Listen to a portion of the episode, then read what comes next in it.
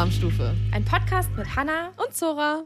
Happy New Year! Happy New Year, liebe Hanna. Frohes Neues auch an Scream Team. Frohes Neues! Wir freuen uns sehr. Wir starten rein ins neue Jahr und wir haben uns für heute eine besondere Folge überlegt. Es wird eine kleine QA-Folge und wir haben euch im Vorfeld schon so ein paar Fragen stellen lassen. Die sind bei uns eingetrudelt und die kaspern wir jetzt mal ab. Yes. Wie sagt man? Die klappern wir jetzt mal ab. Kaspern wir jetzt mal ab. Los, los geht's mit dem Kasper. Ja, Hanna, du warst bei The Taste dabei. Ich äh, war vorher überhaupt nicht in der The Taste World und Ja. hatte überhaupt gar keine Einblicke. Und du hast mir im Vorfeld schon gesagt, also diese Frage, die habe ich wirklich schon hundertmal gehört. ich weiß die Antwort allerdings auch nicht. Also, Tipps für eine erfolgreiche Bewerbung bei The Taste und ganz wichtig, werden die Löffel warm gehalten? Also gerade mal zu der Bewerbung. Das gibt ja mehrere Phasen bei der, bei der The Taste Bewerbung. Du kannst ja zum Beispiel angefragt werden, wenn du den Hashtag The Taste benutzt bei Instagram und dann kriegst du eine Anfrage. Oder du bewirbst dich selber, so wie ich das gemacht habe, auf dem Weg zur Arbeit, auf dem Handy mit so einem kleinen Formular. Und dann kriegst du erstmal einen Anruf. Und dann musst du am Telefon eine kleine Fragenrunde beantworten. Also die erste Bewerbungsrunde ist am Telefon.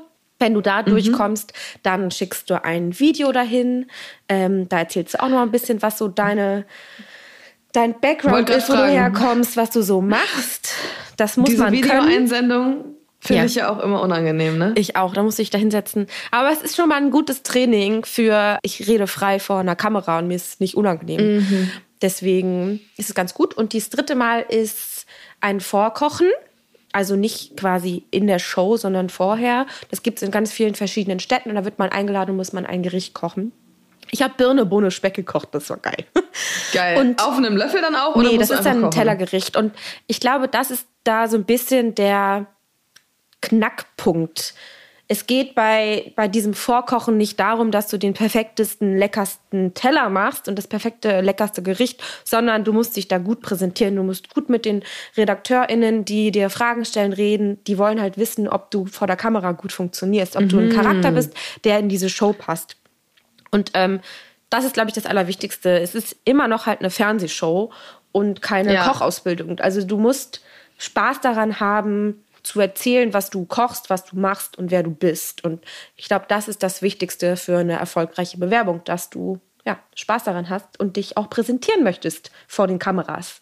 Weil es ist halt Krass, was das, für- was das für ein Aufriss ist, ne? Dass Ja. sie so viele Leute dann beim Probekochen Ja. irgendwie begleiten und das in verschiedenen Städten und sowas machen. Ja, und überleg mal, es kommen im Endeffekt 16 Leute in die Show und es sind jedes Jahr 3.000 bis 4.000 BewerberInnen. Und es ist ja schon super nischig. Ne? Also du musst dich da schon erstmal überwinden, dich bei so einer Show da zu bewerben. Das finde ich schon krass. Und jetzt äh, appelliere ich mal direkt wieder an die Frauen. Obwohl in der letzten Zeit waren richtig viele Frauen bei The Taste dabei, aber die haben immer we wenig weibliche BewerberInnen, Bewerberinnen, da brauche ich gar nicht gendern, ähm, für The Taste. Deswegen bewerbt euch. Ich finde es immer cool, wenn Frauen dabei sind, die da Bock drauf haben. Ja. Und die Bewerbungsphase läuft auch wieder. Also ihr könnt euch da jetzt bewerben. Macht das mal. Ist Fürs geile Show. nächste Ich- Jahr? Fürs nächste Jahr. Ich fand's richtig Ja. geil. Und, also nicht fürs nächste Jahr, sondern für dieses Jahr. Wir sind ja jetzt in 2024 Ah. schon. für dieses Jahr äh, könnt ihr euch bewerben. Und das mit den Löffeln, das ähm, heikle Thema mit den Löffeln. Also man kann selber entscheiden, ob der eigene Löffel warm gehalten wird, ob der bei Zimmertemperatur geschickt wird oder ob der kühl gestellt wird. Das heißt, es ist immer Aha. deine eigene Entscheidung. Und ich habe alle Gerichte immer bei Zimmertemperatur gelassen, weil ich habe die so konzipiert, dass sie bei Zimmertemperatur funktionieren, weil wenn du das quasi in den Holdomaten bei 50 Grad zum Warmhalten stellst, dann trocknet das schnell mal an und wenn du jetzt die 16. Ja. Person bist, die drankommt, wenn du noch ganz am Anfang der Show bist, dann steht der Löffel da gut bei einer Stunde drin und dann ist es natürlich scheiße. Deswegen, ich würde die Löffel immer so kochen, dass sie bei Zimmertemperatur lange gut bleiben.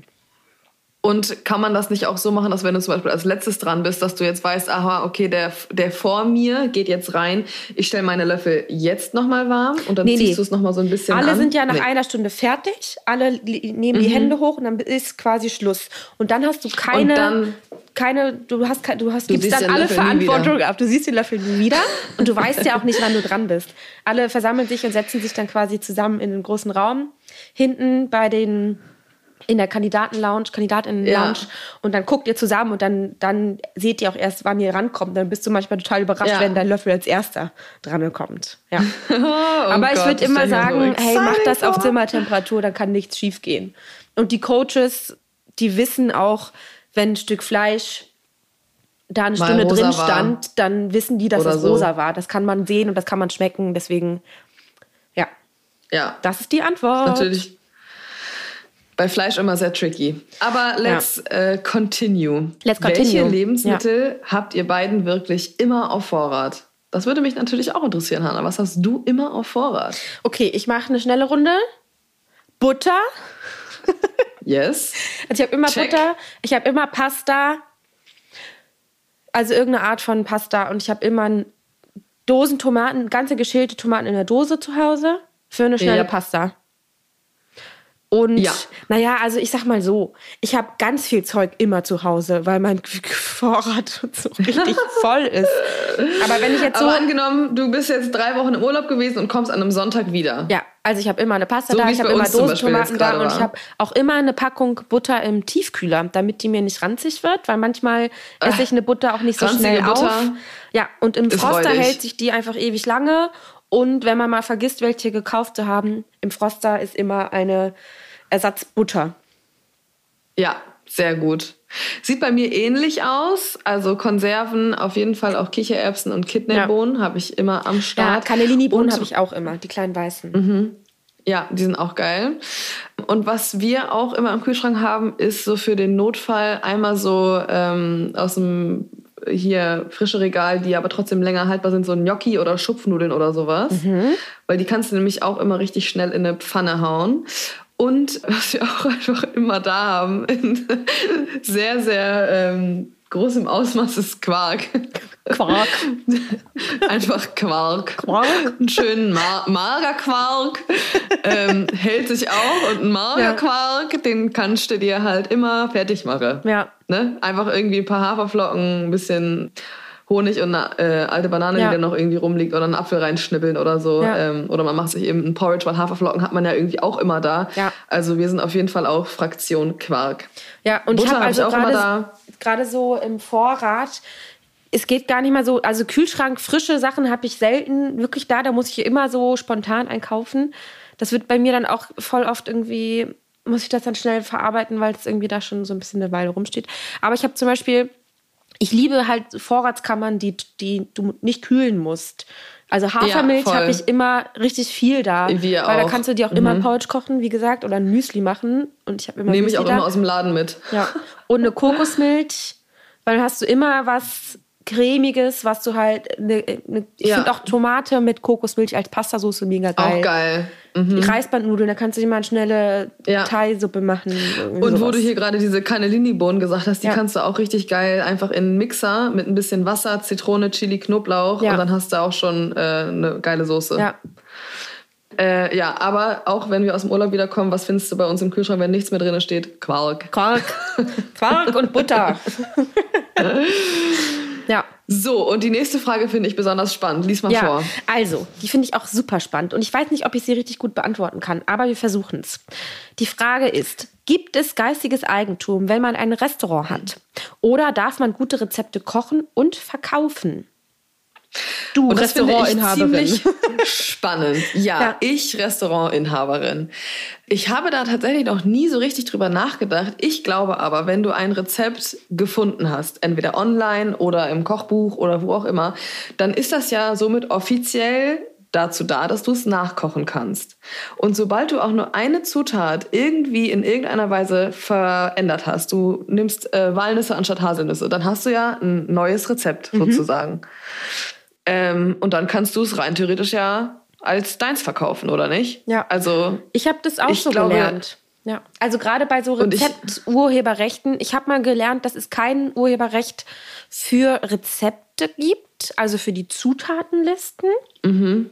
Der Text, den darf man nicht eins zu eins kopieren. Wenn du da ein bisschen was am Text änderst, dann ist das auch wieder kein Problem, weil es gibt halt so viele Milliarden Rezepte. Du kannst nichts mehr Ja. wirklich neu erfinden. Und ich habe ja lange bei Kitchen Stories als Rezeptentwicklerin gearbeitet und da war das immer die Prämisse: Du kannst nicht alles neu erfinden. Das geht einfach nicht. Ja. Aber du musst darauf achten, Ja. dass wenn du dir, wenn du recherchierst und mehrere Rezepte vergleichst und ein neues schreibst, dass du halt nicht eins zu eins den Text kopierst, weil dann ist halt Hast scheiße. du Problems? Hast du Problems? Ja. Aber wenn du ein bisschen was veränderst, dann bist du da auf der sicheren Seite. Ich weiß halt nicht, wie es bei Restaurants ist, wenn du jetzt sagst, ich habe jetzt hier das geilste Kochbuch von Tim Melzer. Und da gibt es ein richtig geiles Dessert und das koche ich nach und mache das auch genau vom Styling her wie in seinem Kochbuch und setze das so auf die Karte und verkaufe das quasi als mein Dessert. Ist das erlaubt? Boah, keine Ahnung. Kann ich mir nicht vorstellen irgendwie. Ich wüsste nicht, warum es nicht erlaubt sein soll, aber ich kann mir auch irgendwie nicht vorstellen, dass es erlaubt Ja. ist. ja, weil es gibt ja in vielen Restaurants so Signature-Dishes, die so bekannt für dieses eine Restaurant sind. Und wenn du das dann einfach kopierst und so auf deine Karte nimmst, dann merkt man ja schon, dass das Aber nicht weißt du, deine Idee war, wie viele oder? Läden, wie viele Läden sind bekannt jetzt zum Beispiel mal für Zimtschnecken? Ja, Also alleine hier in Hamburg würden mir drei oder vier Läden einfallen. ja. Ist es, also weißt du, deswegen ist es ja trotzdem nicht, nicht erlaubt. Du kannst ja deine Zimtschnecken verkaufen, wie du lustig bist. Ja, ich weiß nicht. Vielleicht ist es bei Zimtschnecken was anderes, als wenn du jetzt zum Beispiel, nehmen wir mal ah, 11 Madison Was Square, 11 Madison, das Restaurant in New York, dieses mega krasse.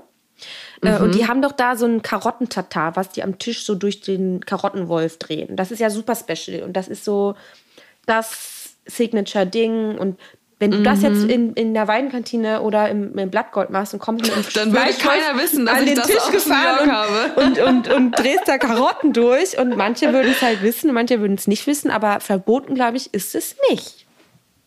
Aber ich Nee. weiß es auch nicht. Also weißt du, ich denke mir halt so, ist es ja, das liebe ich ja auch ein bisschen daran, dass ich selbstständig bin. Es ist ja mein Laden. Ich kann da ja machen, was ich will.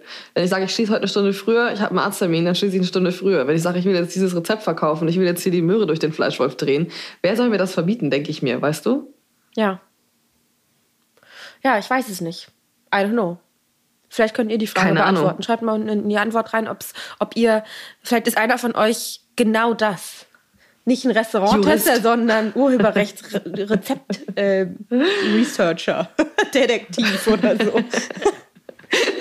Ich Rezeptdetektiv. Rezeptdetektiv. Ich Geil. weiß es nicht. Ja, finde ich auf jeden Fall super spannend. Ich glaube nicht, dass es da irgendwelche Regeln gibt. Ja. Tatsächlich. Okay, die nächste äh, Frage machen wir ganz schnell. Ananas auf Pizza, ja oder nein? Ja. Nein. ich bin da nicht so der Fan von irgendwie. Ich mag es nicht so gerne. I love it. Ich find's geil. Okay, die nächste Frage, die äh, spiele ich ab. Das ist eine Sprachnachricht. Da habe ich auch mich doll gefreut, weil ich finde es ganz cool, mal eine andere Stimme hier im Podcast zu hören. Und Shoot it. die ist von Mika und los geht's. Hallo ihr zwei. Also, ich hätte eine Frage für euer Q&A und zwar äh, wollte ich fragen, was so euer Go-to-Lieblingsgericht ist, wenn es irgendwie schnell gehen muss, aber vielleicht trotzdem nicht äh, super ungesund ist. Also jeder hat ja, finde ich, eigentlich immer so ein, zwei Gerichte, die man immer kocht, wenn äh, es schnell gehen muss und man wenig Zeit hat. Vielleicht habt ihr eine Idee und äh, könnt uns noch ein bisschen inspirieren. Ganz liebe Grüße aus Köln. Ganz liebe Grüße zurück nach Köln. Vielen Dank für diese schöne Frage. Meine Antwort ist ganz einfach. Quark. Quark, ich wollte genau das auch sagen. Kartoffeln und Quark. Ist einfach saugesund, oder? Sagst doch du als Sportexpertin mit der Ernährung und so, du sagst auch immer, Hanna, Ja. Kartoffeln sind super und Quark auch. Kartoffeln sind super. Ich kann es immer wieder äh, nur betonen. Kartoffeln haben nämlich einen sehr großen Sattmachfaktor, aber mit die niedrigsten Kalorienanzahl, wenn man jetzt so unter die Kohlenhydrate schaut. Deswegen sind Kalorien super. Äh, sind Kalorien Kartoffeln sind super. Danke für, die, danke für diesen Satz, Zora. Das gefällt mir richtig gut. Geil. äh, Titel der Folge: Kalorien sind super. ähm, Kartoffeln sind natürlich super. Ja, Kartoffeln und Quark kannst du halt auch richtig geil aufpimpen. Ja, kannst einen richtig geilen Quark machen, irgendwie vielleicht so mit Kapern und Zitrone, paar frische Kräuter, die Kartoffeln schön als ganze Drillinge in der Pfanne noch so ein bisschen anbrutzeln, dass sie nach außen so ein bisschen eine schöne Schale kriegen. Ja. Oder? Was sagst du? das sage ich auch und ich finde es richtig geil. Aber was ich auch immer zu Hause habe, da kommen wir wieder zu der Frage Vorrat und schnelles Essen, was auch mal gesund sein muss. Ich bin ja jetzt Besitzerin eines Reiskochers und das finde ich richtig geil, weil früher habe ich nie Mm. Reis gegessen, weil es mich genervt hat. Und jetzt finde ich es richtig nice, Mhm.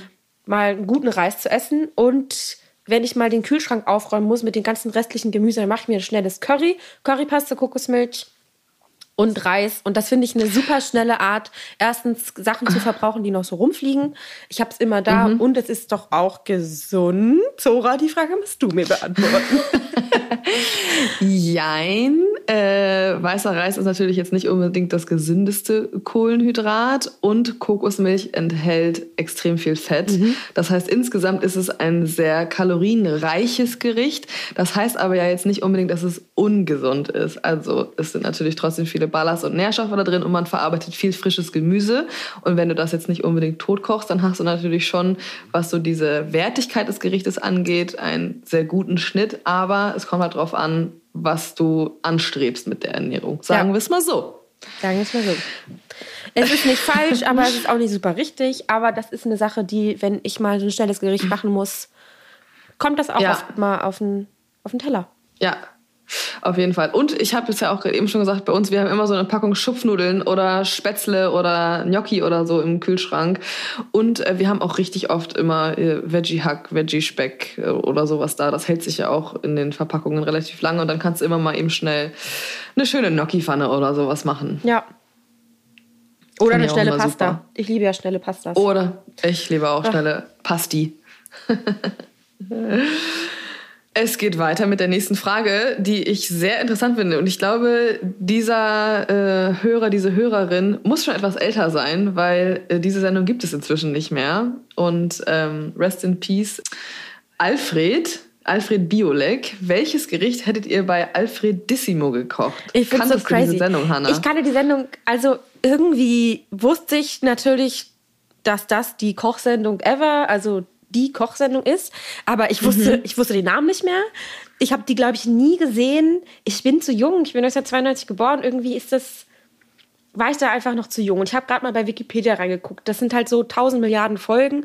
Und dann kann ich so einsehen, so 1995 und Heino war da und hat irgendwie Kaiserschmarrn gekocht. Und das ist irgendwie eine Dimension, die einfach natürlich ist ein, andere, ist ein anderes Level und eine andere Zeit. Yep. Und ich finde das Konzept aber irgendwie geil. Immer mit einem Gast, einer Gästin irgendwie, jeder kocht ein Gericht. Und du Ja. meintest schon, äh, dass, dass Alfred Biolek immer was gesagt hat, wenn er etwas nicht so gut fand. Das schmeckt aber interessant, hat er dann immer gesagt. Oh, interessant. Also ich kann mich tatsächlich auch daran erinnern, ich habe das eine Zeit lang mal geguckt. Also ich habe das, ich habe noch Erinnerungen auf jeden Fall daran, dass ich diese Sendung schon mal gesehen habe, aber ich hätte, wäre da jetzt so auch niemals drauf gekommen. Aber jetzt würde mich natürlich interessieren, Hanna, was hättest, welches Rezept hättest du denn mitgebracht, den lieben Alfred? Sag du zuerst, ich muss kurz darüber nachdenken. Ja, Alfred ist ja ein alter weißer Mann gewesen. Und ich hätte ihm natürlich, glaube ich, mal so ein schönes Fleischersatzprodukt mitgebracht. Einfach mal so, ich glaube, in eine ganz andere Welt eintauchen. Und ich glaube, ich hätte dann so, so einen Klassiker jetzt bei uns im Blattgold oder sowas gemacht, so unsere Königsberger Klopse oder so. Ja, Aber halt in, in Veggie und in cool. das finde ich geil. Ich glaube, sowas hätte ich gemacht. Ich glaube, ich hätte eine Mais-Gazpacho gemacht. Auch geil. Das ist irgendwie was anderes. Und ich liebe die im Sommer. Ich wäre gerne im Sommer dahin gegangen, Ja. hätte das gerne im Sommer gemacht. Eine Mais-Gazpacho Ja. mit gegrillten, geflammten Mais drinne. Mm, lecker. Aber die will ich auch mal von dir essen. Ähm, Ja. ja. Ist irgendwie, Ich glaub, ne, da ist hätte Alfred Dissimus doch heutzutage ist doch ähm, so ein bisschen Böhmi brutzelt, ne? Es ist das, was er quasi versuchen möchte. Ja, ja, ja. Nur, dass stimmt. halt einfach Kommt- keiner von denen richtig kochen kann. Ob Gast oder, oder Jan. Ähm, Der soll uns mal einladen. der soll uns mal einladen. Da kommen wir gleich Wir direkt. zeigen ihm ja, mal, wie das geht. So, wir reden mal darüber, in welchen Kochshows wir als, als Doppelreimstufen-Duo gerne mal gehen würden. Werbung. Wir sind im Januar und wir sind nicht im richtigen Januar, sondern wir sind im Veganuary. Kennst du das, Das ist so.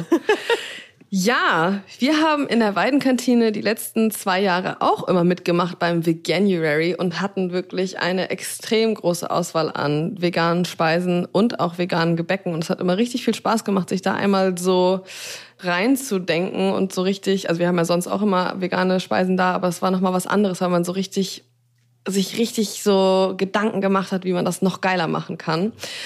Und für veganes Essen braucht man natürlich auch geile vegane Produkte. Ja, oder? Und da kommen wir direkt zu unserem heutigen Werbepartner, und zwar Eleplant. Und Eleplant ist auch offizieller Partner der Veganuary-Kampagne dieses Jahr.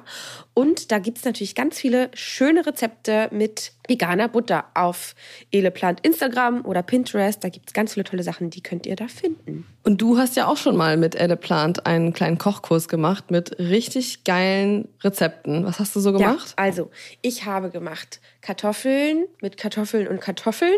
Also Kartoffelpüree mit geschmorten Kartoffeln. Da gab es ein bisschen Holunderblüte dazu und im Kartoffelbrei natürlich sehr viel Eleplant, vegane Butter da drin. Das war richtig, mh, mm, richtig butterig und cremig, mhm. lecker. Und dann habe ich jetzt auch, wie das könnten, könnte auch ein gutes Weihnachtsrezept gewesen sein. Beef Wellington in vegan gemacht mit Kürbis drinne und einer geilen Bernays aus Eleplan-Butter mm. mit richtig viel Estragon und Kerbel drinne. Und im Dessert gab es Nussbutterkuchen mit Eleplant. Oh, mm, mit pochierter roter Beetebohne. Oh, das hört sich richtig, das war richtig, richtig gut. gut an. Ja, weil das finde ich richtig geil an Eleplant. Wir hatten das auch bei uns in der Weidenkantine wo alle so mindblown waren, weil sie wirklich so nah dran kommt an herkömmliche Butter und sie lässt sich wirklich genauso verarbeiten. Und das finde ich so cool, weil gerade beim Backen ist es extrem wichtig, dass du da einfach ein cooles Produkt hast, was nicht zu fest, nicht zu weich ist, nicht zu süß, nicht zu sauer. Und Elleplant hat halt einfach einen richtig cremig, buttrigen Geschmack durch diese perfekt abgestimmte Rezeptur aus pflanzlichen Ölen, also Kokos, Raps und Kakao und Haferdrink. Und es hat halt auch einen relativ hohen Fettanteil von 79 Prozent. Und deswegen kann man das halt so gut verwenden zum Kochen, Braten, Frittieren, Backen, Glasieren. Und es schmeckt auch wirklich einfach richtig gut. Pur auf dem Brot. Ja, und das Gute ist, also Eleplant ist es ganz wichtig, dass sie nur super hochwertige Zutaten dafür benutzen. Deswegen kommt das komplett natürlich ohne Milch aus, ohne Palmöl oder irgendwelche Konservierungsstoffe. Zusätzlich hat Eleplant im Vergleich zu tierischer Butter nur einen halb so hohen CO2-Fußabdruck und ist damit deutlich nachhaltiger. Das heißt, Eleplant ist natürlich für alle da. Für Veggies, für Flexis, für Foodies und für Butterlavers. Also für dich und für mich. Lieben wir. Elleplant ist erhältlich bei Rewe und Norma, so, oder seit November auch in allen Hitmärkten. Und es läuft auch gerade noch eine 1 Euro Cashback-Aktion. Also noch bis zum 19.01. könnt ihr Elleplant kaufen, den Kassenbon abfotografieren und über die Aktionsseite einsenden und somit 1 Euro zurückerhalten. Also Worauf wartest du? Probiere es jetzt aus und erhalte 1 Euro zurück. Und alle Infos und den Link zur Aktionsseite findet ihr wie immer in den Show Notes. Werbung Ende. Also bei Böhmi Brutzelt würde ich gerne mal hingehen. Wir beide bei Böhmi Brutzelt ja. fand ich richtig nice. Und da kommen wir aber auch zur nächsten Frage und zwar würdet ihr bei Kitchen Impossible mitmachen? Ja. Würden, wenn, würden, wenn wir es zusammen machen würden, würdest du es machen? Würdest du es alleine machen? Würdest du es machen? Ich würde mich alleine niemals trauen, ah. Alter. Da kann so viel schief gehen. Fuck. Ich habe auch einfach ein bisschen Angst vor Tim Melzer. ja. ja, ich habe ihn ja treffen dürfen letztes Jahr. Und ich wurde tatsächlich, als ich bei Kochma noch war und meine YouTube-Sendung hatte, wurde ich schon mal angefragt für die Sendung. Ja. Bin damals aber ausgeschieden, weil ich noch kein eigenes Restaurant hatte. Also man konnte mich nicht so richtig zuordnen. Das ja. war dann, also so ein bisschen ja Zoa Clip aus, ja, woher kommt sie denn? Aus dem Klimansland? Ich glaube nicht, dass das schon Vox geeignet war. Ja. Und dann habe ich ihn getroffen und dann habe ich ihm gesagt, er soll mich gefälligst mal einladen, weil die Frauenquote bei Kitchen Impossible ist natürlich auch nicht besonders groß. Ja. Und habe dann gar nicht so richtig darüber nachgedacht, was es für mich bedeuten würde. Ich glaube aber, Hannah, diese Sendung hat ja so eine krasse Reichweite ja. und sie würden niemals dafür sorgen, dass du irgendwie richtig kacke dastehst. Ja, na ähm, klar. Und ich glaube, wenn du in der Situation bist, nimm den Spaß mit, nimm die Show mit, nimm Tim Melzer mit.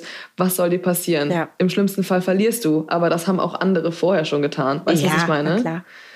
Also Und ja, kochen ich find, kannst du. Ich finde ja, ich liebe ja Herausforderungen. Ich fand es bei The Taste ja auch einfach richtig geil, so kreativ zu sein. Das ist ja genau Ja. das gleiche Konzept. Du musst halt was essen und musst das, dein Kopf rattert, wie kann ich diese Sachen umsetzen? Und das kommt natürlich Ja. immer darauf an, was ziehst du dafür los, wo musst du hin? Auf jeden Fall würde ich mich der Herausforderung stellen, aber es ist halt so eine krasse Fernsehshow, so die krasseste Ja. von den Quoten her, die es halt gibt auf dem deutschen Markt, würde ich sagen. Ja. Und ja, und die ist halt auch, die gibt's auch schon so lange. ja, das ist halt Die einfach hat sich ja so, schon so krass etabliert. so ein Ding. Und ich weiß, ich, also erstens, ich weiß, dass ich niemals eingeladen werde, weil ich habe ja kein Restaurant. Also das Ja. äh, und ich werde auch in näherer Zukunft keins bekommen. Deswegen oder ich, das ist ja jetzt irgendwie nicht mein Ziel, ein Restaurant aufzumachen. Deswegen Ja. wird das bei mir nie stattfinden. Deswegen würde ich sagen, ja, ich würde Ja. sofort hingehen, weil es eh nie dazu kommt. Aber ich glaube, mittlerweile, mittlerweile haben die das so ein bisschen geändert, weil es gibt ja auch, ein, also es, nicht jeder hat noch ein Restaurant von denen, die da mitmachen. Äh, ich weiß nicht, ob sie es inzwischen geändert haben. Ich war natürlich auch noch extrem jung. Ich war Ja. zu dem Zeitpunkt irgendwie 26 und die fragen dann halt, also die, diese, es gibt ja dann immer diese Agenturen, die dann so Headhunter-mäßig unterwegs sind und mögliche KandidatInnen raussuchen. Die werden dann dem Sender vorgeschlagen, beziehungsweise den Produktionsleitungen und da picken sie dann Einzelne raus. So, und ich war in dieser allerersten, Ja. wir schlagen sie mal vor Runde und bin dann nicht weitergekommen. Und die Erklärung seitens der Agentur war halt irgendwie noch zu jung, noch nicht weit genug. Ja. So. ja. So, sollen wir noch mal eine gut. Sprachnachricht vorspielen? Wir spielen mal noch eine Sprachnachricht vor. Shoot it! Okay, warte. So, die kommt von Ruby. Und los. Was ich euch eigentlich fragen wollte, so ein bisschen daran anschließend, dass es im Blattgold nur vegetarische und vegane Küche gibt. Was ist euer go-to veganes Rezept, was irgendwie alle lieben und wo man vielleicht gar nicht merkt, dass keine tierischen Produkte verarbeitet sind? Das würde mich sehr interessieren. Haut gerne mal raus.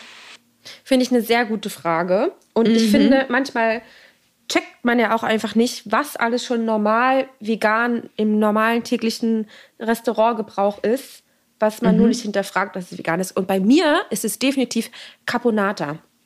Also Aha. Auberginen, Tomaten, Gemüse mit Mandeln und Rosinen drin und Sellerie und so süß-sauer. Ich liebe das. Ich koche da immer mm, richtig viele Gläser von ein und hab die und das ist perfekt als Pastasoße oder nur mit Brot. Und das ist mein Go-To Ja. veganes Gericht, weil das alle lieben und niemand checkt, dass es vegan ist. Ja, finde ich sehr gut. Auberginen sind sowieso geil. Ich finde auch so Pasta alla Norma oder so richtig geil. Lässt halt den Ricotta dann weg. Ähm, aber so geschmorte Aubergine, Aubergine aus dem Ofen. Wir haben ja bei uns im Laden jetzt zum Beispiel auch als eine unserer Signature Dishes die Aubergine Wiener Art. Also eine Aubergine, die wir machen so einen veganen Backteig mit Hafermilch, Mehl, Stärke, Backpulver, Paprikapulver. Ja, und dann kommen noch so ein paar Gewürze rein. Dann wird die äh, Aubergine im Ganzen im Ofen geschmort. Dann wird sie geschält, dann wird sie plattiert, dann wird sie in den Backteig Paniert. getunkt, dann wird sie paniert mit Paniermehl und dann wird sie ausgebacken.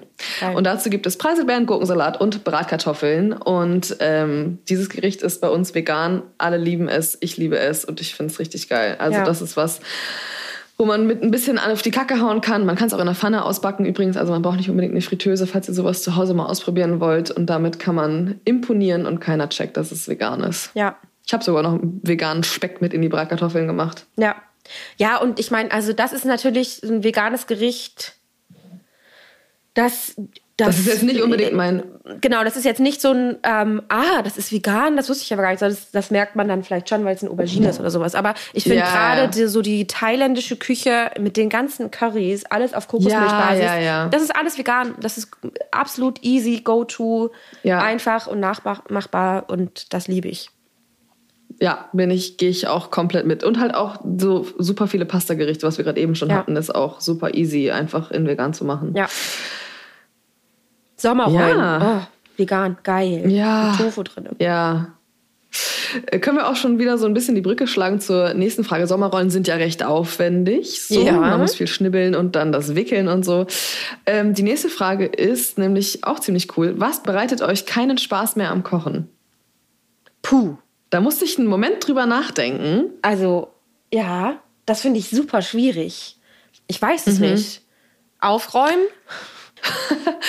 Ah, das finde ich gar ist, nicht das ist so, so eine schlimm. banale Kacki-Antwort. Die nehme ich zurück. Die, Ja. Also ich räume auch gerne auf. Ich mag auch gerne einen sauberen Arbeitsplatz haben. Ich merke, dass ich, also woran ich keinen, wenn ich keinen Spaß mehr am Kochen habe, das ist hier in meiner Berliner Wohnung und das kotzt mich richtig an. Ich war jetzt in Brandenburg, habe da was geshootet und das war richtig geil, weil das Licht war gut, die Küche war schön und hier in Berlin habe ich einen Tag später was geshootet und war einfach abgefuckt, weil hier kein Licht ist und Ja. alles steht voll und ich kann halt auch nicht sauber und aufgeräumt arbeiten, weil ich diese Tageslichtzeiten so ausnutzen muss, dass ich schnell vorankomme und danach sieht die Küche aus, als hätte irgendwie, keine Ahnung, wäre irgendwas explodiert. Etwa ein Zitronenglas. Oh Gott, ja. Darüber reden wir nicht. Das war schrecklich. Ich war drei Tage nicht da, mach den Kühlschrank auf und alles ist voller so klitzekleiner Glassplitter. Halt auch nicht so drei große Scherben, sondern alles ist voller Glassplitter. Ich habe mich so erschrocken. Das sah ganz schrecklich aus. Und es war irgendwie eine Flasche mit einer Restflüssigkeit. Ich habe Salzzitronen gemacht und habe dann aus den Salzzitronen noch einen Sirup gekocht und dann diese Salzzitronen Flüssigkeit vom Kandieren, diese, ach, naja, das war so Salz, Zitronenwasser mit Zucker und das ist irgendwie so durch die Decke Hochgegangen. gegangen, so hochgegangen, dass einfach diese komplette Glasflasche zerborsten ist. Zerberstet Muss man sich mal vorstellen, was für eine- Zerberstet? Keine Ahnung. Geplatzt. Sowas von, so ein Druck aufgebaut. Was für eine Power Gase haben, oder? Ja. Also krass, Crazy. das fand ich wirklich krass. Ja. Ja, das, das Aufräumen hat gar keinen Spaß gemacht.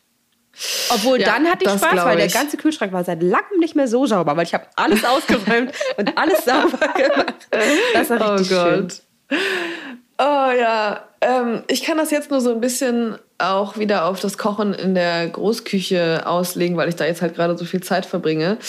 Es hat aber auch nichts mit dem Kochen an sich direkt zu tun, sondern es ist mehr so das, was bei mir in meinem alten Körper passiert wird. Ich habe so Probleme immer so schnell mit meinen Fingern und mit meinen Sehenscheiden und mit meinem Karpaltunnel. Und das ist halt einfach so eine krasse Handarbeit dass ich das super schnell in den Fingern merke. Und diese ganzen kleinen Schnitte, Risse, Wunden, Verbrennungen, das finde ich nervt. Das macht keinen Spaß, ähm, dass du so arschkurze Fingernägel haben musst und es halt wirklich aussieht, als komme ich gerade vom Bau. Ja. Das finde ich irgendwie super nervig und wie gesagt, mir tun jetzt schon wieder so die Finger weh. Ich, also meine Mama hat aber auch so Rheuma-Arthrose-Geschichten Ja. und ich glaube halt, ich habe es in den Genen und dadurch, dass ich diesen körperlichen Beruf ausführe, merke ich das jetzt schon teilweise, wenn ich viel arbeite, dass es so krass in die Hände geht.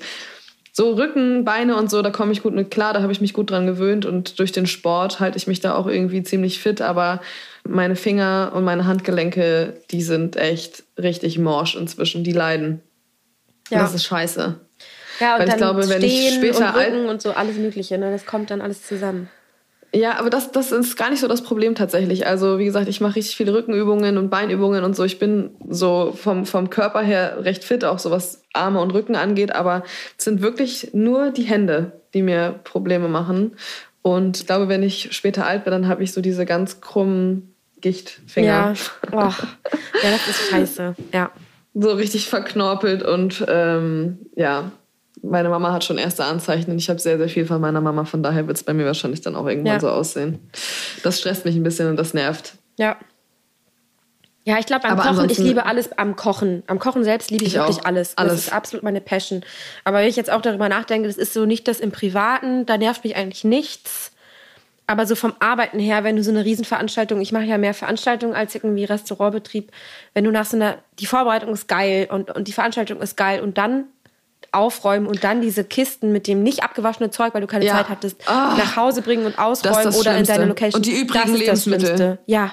Ja. Das hasse ich. Du hast keinen Bock mehr auf irgendwas, du willst nur noch ins Bett und dann musst du noch Und dann hast du keinen- aufräumen und oh. Dann hast du kein eigenes Auto, dann musst du erstmal im Regen die Kisten noch zu dem Miles oder sowas schleppen. Ja. Das habe ich auch alles schon gehabt. Und irgendwann habe ich einfach gesagt, ich mache das nicht mehr. Ja.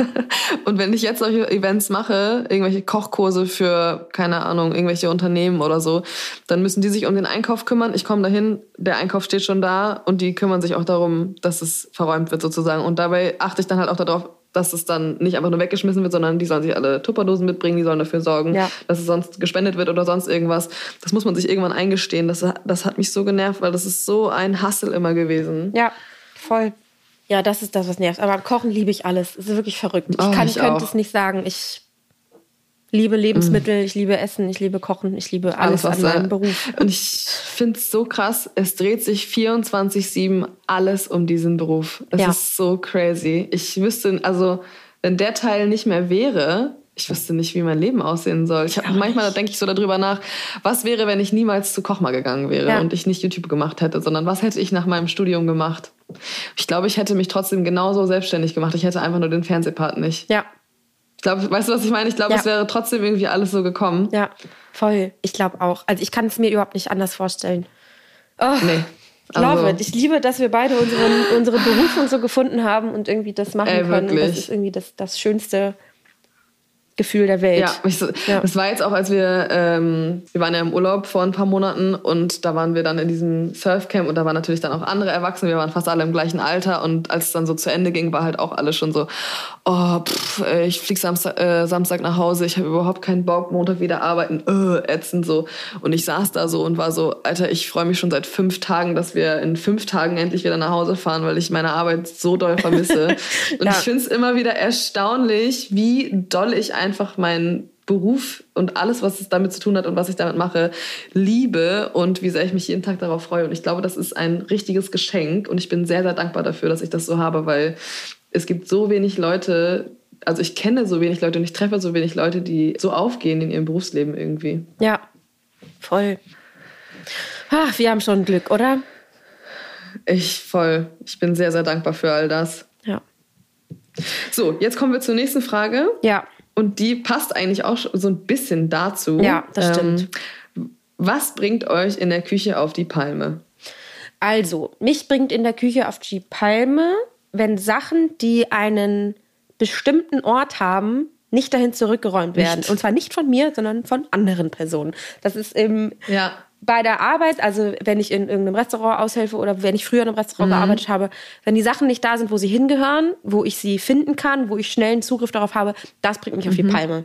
Das macht mich kirre. Ja, das verstehe ich. Ich bin da allerdings nicht ganz so hinterher, weil ich selber gerne auch Sachen an andere Orte lege, wo ich gerade meine, dass es da gerade besser hinpasst oder weil ich im Stress bin. weißt du, deswegen kann ich anderen keinen Strick daraus ja. drehen, wenn sie es nicht zurückgelegt haben. Aber ich habe zwei schöne Beispiele. Ich habe einmal im Privaten äh, in der Vorweihnachtszeit mit Philipp Kekse gebacken. Und wir haben wirklich, ich habe die ganzen Teige vorbereitet. Das, das Mise en place Backen war perfekt. Er musste nichts mehr machen. Weißt du, wir mussten, weißt du, der Teig war in den Spritzbeuteln, der Teig war in den Schüsseln, alles stand bereit. Ja. Die Küche war sauber, dass es bloß nicht ausartet, ja. weil das hasse ich nämlich, wenn dann dieses Chaos, das hasse ich. Es bringt mich richtig auf die Palme, wenn alles voll steht ja. und man nirgendwo mehr Platz zum Arbeiten hat. Aber was mich eigentlich auf die Palme gebracht hat, ist, dass Philipp am Ofen stand und alle zwei Minuten diese Ofentür aufgemacht hat, um zu gucken, ob die Kekse schon fertig sind. Was dazu geführt hat, dass der Ofen irgendwann wahrscheinlich nur noch so um die 30 Grad hatte. Und bei Plätzchen wissen wir alle, dass Temperaturen eine große Rolle spielen. Und dann haben wir, Hanna, meine Kekse gemacht, auf die ich mich am allermeisten gefreut habe, nämlich Haselnussplätzchen. Mhm.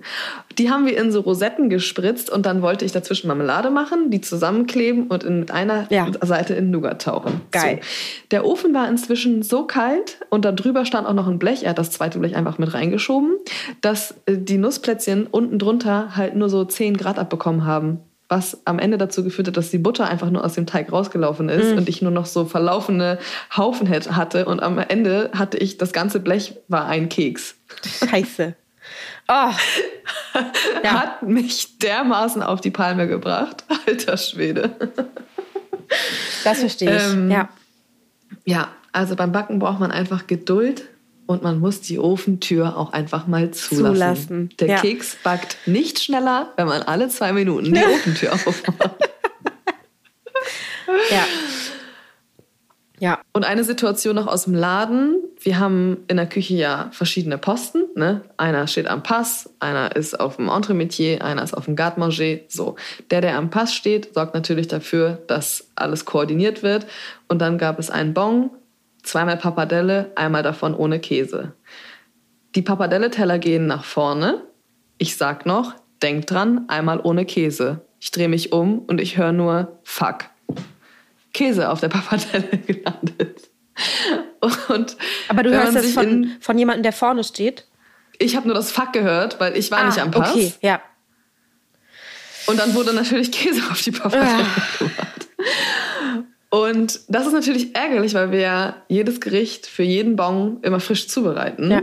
Und wenn das dann ein Samstagabend ist, wo die Hütte voll ist, dann ärgert es mich, wenn man einfach nicht konzentriert arbeitet in ja. dem Moment. Aber das ist wirklich so Chef und in der Küche under pressure. Ja. Da kannst du sowas überhaupt nicht gebrauchen. Ja.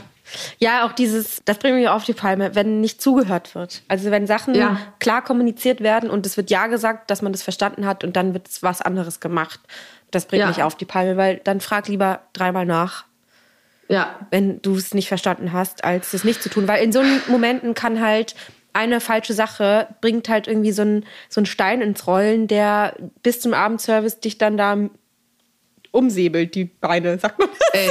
Also dann, weißt du, eine Sache. Dann bist du abgesoffen. Dann bist, bist du abgesoffen. abgesoffen und wenn dann der Fehler ist, dass man einmal einfach sich nicht getraut hat, nochmal nachzufragen, doch zum zweiten Mal, war das jetzt ohne ja. Käse oder war es mit Käse? Und dann ist halt scheiße. Also. Ja. Ja. ja, das sind einfach so Situationen, das begleitet mich ungefähr jeden Abend aktuell im Laden, weil du hast natürlich, ne, ich habe auch einen Azubi, wir haben junge Aushilfen, so, das ist auch alles okay. Man, ich glaube aber, das ist der Grund. Also in diesen Situationen werden ganz viele Küchenchefs und Küchenchefinnen, das sind die Momente, in denen sie unangenehm werden, weißt du? Ja. Und jetzt, wo ich selber wieder in der Position bin, kann ich es auch verstehen, weil der Druck ist einfach extrem groß. Du hast oben dieses volle Restaurant, die Leute bezahlen dafür und dann leiden alle anderen Tische, die danach noch dran sind mit ihren Bestellungen, halt darunter, weil es halt alles zu einer Zeitverzögerung kommt. Aber ich, ja, dann, ich werde dann auch mal ein bisschen streng, aber ja. ich glaube, es geht noch. Ja, voll. Okay, jetzt ganz zum Abschluss noch mal eine schnelle Frage. Und die hat uns liebe Sarah geschrieben. Die lese ich vor und danach müssen wir Schluss machen. Hey, ihr ja. zwei, mein Freund und ich lieben Kochen und gutes Essen. Wir würden super gerne mal in ein Sternerestaurant gehen, aber trauen uns irgendwie nicht zurecht.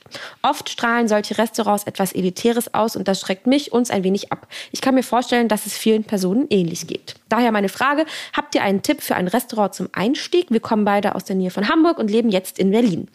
Danke für euren tollen Podcast, der mittlerweile mein Liebster überhaupt geworden ist. Danke, danke, danke. Oh, Liebe Grüße, Sarah. Danke, Vielen Sarah. Dank für die Frage, Sarah. Ähm, wir hatten das ja schon mal irgendwie ein bisschen behandelt, gerade mit der Geschichte, als du mit Philipp im Sternrestaurant warst, dass er mhm. auch meinte so, soll ich jetzt was bestellen? Wie gehe ich damit um? Und ich glaube, dass diese Frage stellen sich viele und haben so ein bisschen Angst. Und ich kann mhm. nur, ich gebe jetzt einen Restaurant-Tipp raus für Berlin, du gibst einen für Hamburg raus, für ein Sternrestaurant yes. und dann kann man damit anfangen. Und mein Tipp ist, das Restaurant Richard in der Köpenicker Straße hat einen Stern und da habe ich ja auch mal früher gearbeitet. Das ist französisch es ist, glaube ich, eine nahbare Küche, die man gut versteht. Das ist ein ganz schönes Ambiente und die sind alle super lieb da und das würde ich als Einsteiger-Sterne-Restaurant empfehlen.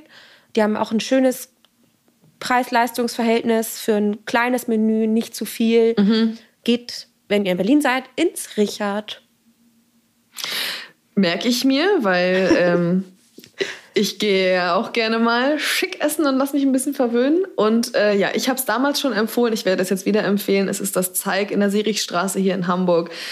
Es ist super casual. Das ganze Ambiente ist irgendwie so, dass man sich wohlfühlt. Und ich glaube, nicht nur, wenn man sich in der Branche auskennt, sondern auch, wenn man Neuling ist sozusagen. Und ich glaube, wenn man sich in einem Sterne-Restaurant, wenn man da eine Reservierung abschickt, dann kann man auch dazu schreiben, es ist unser erster Sternebesuch. Wir wissen nicht, was auf uns zukommt, aber wir freuen uns. Wenn man so eine Nachricht schreibt, dann ist der Service so gut geschult, dass sie darauf eingehen, wenn ihr dann kommt. Und das macht es halt aus. Also traut ja. euch einfach mal.